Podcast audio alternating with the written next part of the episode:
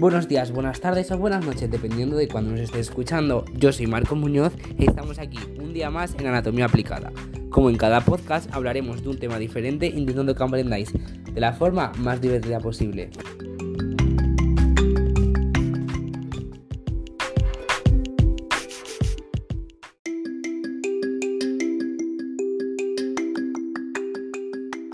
Pues en el podcast de hoy hablaremos de una de las cirugías más comunes, la traqueotomía.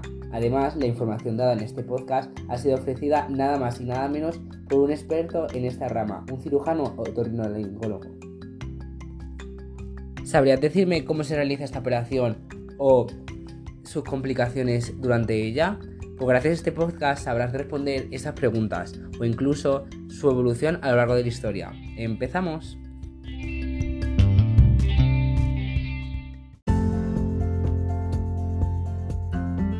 La traqueotomía es un procedimiento quirúrgico que consiste en la creación de una abertura en la tráquea, también conocida como la cánula traqueal, para permitir la entrada de aire directamente en los pulmones, cuando la vía respiratoria normal está obstruida o dañada. Este procedimiento es esencial en situaciones de emergencia, como casos de obstrucción severa de las vías respiratorias, lesiones traumáticas, enfermedades respiratorias crónicas o procedimientos médicos prolongados que requieren asistencia ventilatoria. En este podcast exploraremos en detalle los siguientes aspectos relacionados con ella.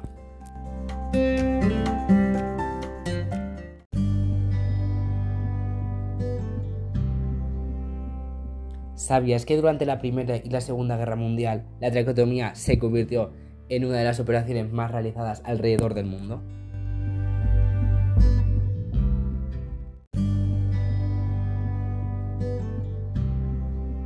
Que si la traqueotomía ha sido llevada a cabo igual durante toda la historia, la respuesta es no. La evolución de la traqueotomía a lo largo de la historia es un proceso fascinante que ha experimentado importantes avances técnicos y conceptuales.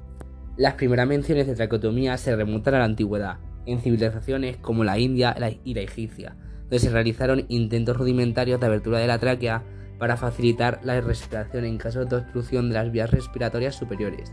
En la antigua India se describen procedimientos llamados Salyam Karma en textos médicos antiguos como el Sumsa Samhita, que involucran la perforación de la tráquea. En Egipto se han encontrado evidencias de traqueotomías en momias, lo que sugiere que la práctica podría haber sido realizada en casos de obstrucción de las vías respiratorias.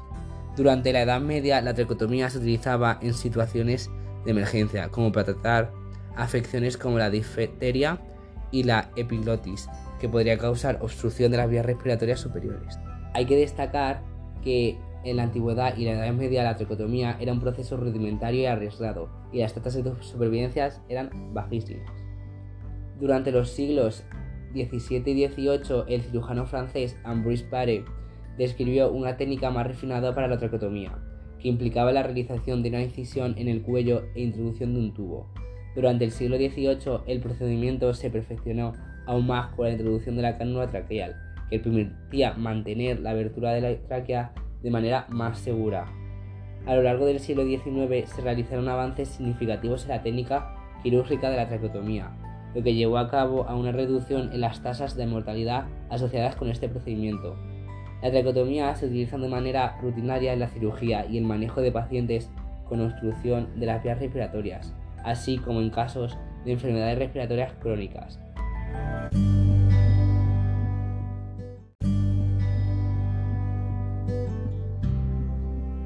Las indicaciones para realizar una traqueotomía son situaciones médicas en las que se considera necesario crear una abertura en la tráquea para permitir la entrada de aire directamente a los pulmones. Estas indicaciones pueden variar, desde situaciones de emergencia hasta casos en los que la traqueotomía se planifica como parte de un tratamiento médico. Las indicaciones más comunes son obstrucción de las vías respiratorias superiores, ventilación mecánica prolongada, cirugía de cabeza y cuello, lesiones traumáticas, cuidados intensivos, disfagia severa, lesiones congénitas y sedación prolongada. Es importante destacar que la decisión de realizar una traqueotomía debe ser cuidadosamente evaluada por un equipo médico y se consideran factores como la gravedad de la situación, los riesgos y beneficios del procedimiento y las necesidades específicas del paciente. La traqueotomía es un procedimiento invasivo que se reserva para situaciones en las que otras medidas para asegurar la vía aérea no son suficientes o seguras.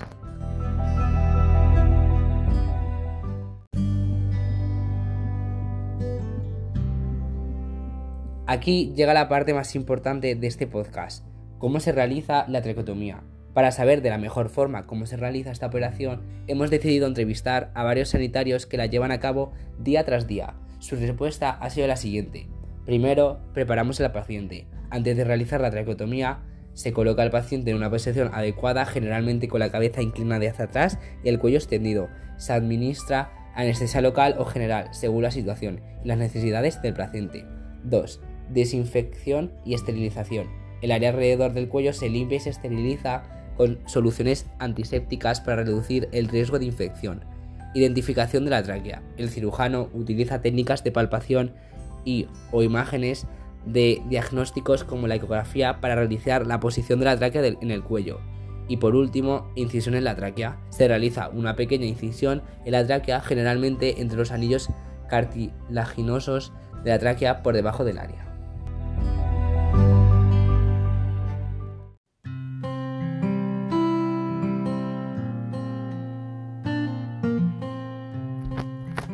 Aunque como hemos dicho antes, la tracotomía es un procedimiento muy común y a menudo necesario en situaciones médicas realizado alrededor del mundo, existen algunas complicaciones, como infección, hemorragia, lesión de estructuras cercanas, desplazamiento u obstrucción de la cánula traqueal, granulomas, estenosis traqueal, neumotoras, complicaciones a largo plazo y disartia o disfagia, que es cuando ésta afecta temporalmente la capacidad del paciente para hablar o tragar de manera efectiva.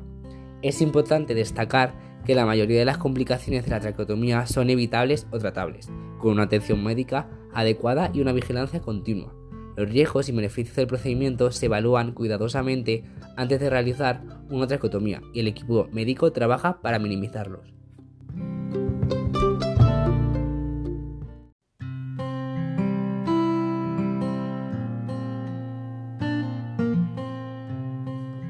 Una vez realizada una traqueotomía, es crucial proporcionar cuidados posteriores adecuados y mantener la cánula tracal para prevenir complicaciones y promover la recuperación del paciente.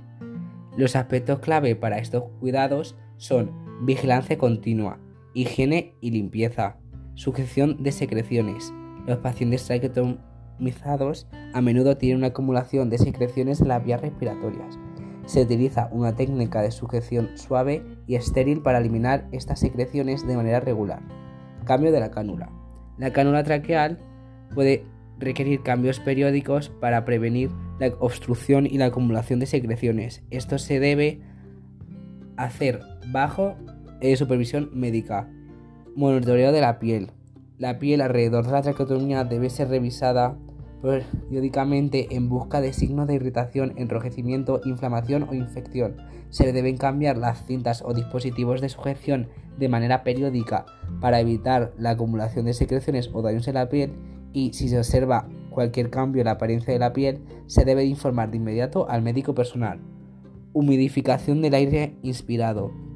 Para mantener las vías respiratorias húmedas y reducir la irritación, se puede utilizar un humidificador en el ambiente o un sistema de humidificación conectado a la cánula traqueal.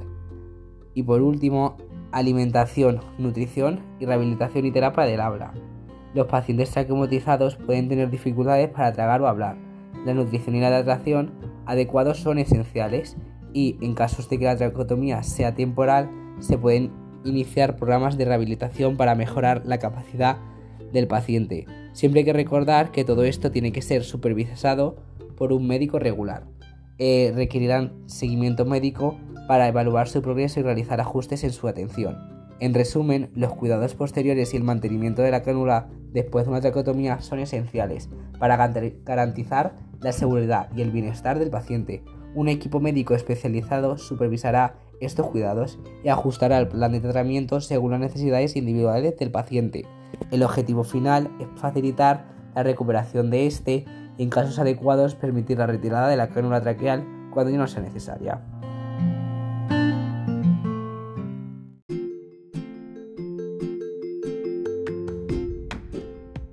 En resumen, la traqueotomía es un procedimiento vital que se utiliza en situaciones críticas para garantizar la oxigenación adecuada de los pacientes. A lo largo de la historia ha, experimentado importantes avances técnicos y ha mejorado significativamente la calidad de vida de aquellos que la requieren. Sin embargo, es esencial que este procedimiento se realice con precaución y que se brinden los cuidados adecuados.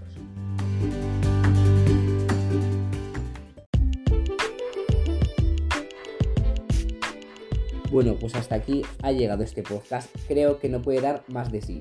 Espero que os haya gustado y hayáis aprendido algo, aunque sea un poquito de este tema, ya que a mí me ha costado un montón realizarlo. Si os ha gustado, os recomiendo este canal sobre cualquier tema relacionado con la anatomía. Y si no os ha gustado, pues lo siento mucho, pero si queréis podéis darle otra oportunidad a este formato. Os agradecería que le recomendaseis este podcast a todos vuestros amigos, familiares, conocidos o a quien queráis. Un saludo y hasta pronto. Adiós.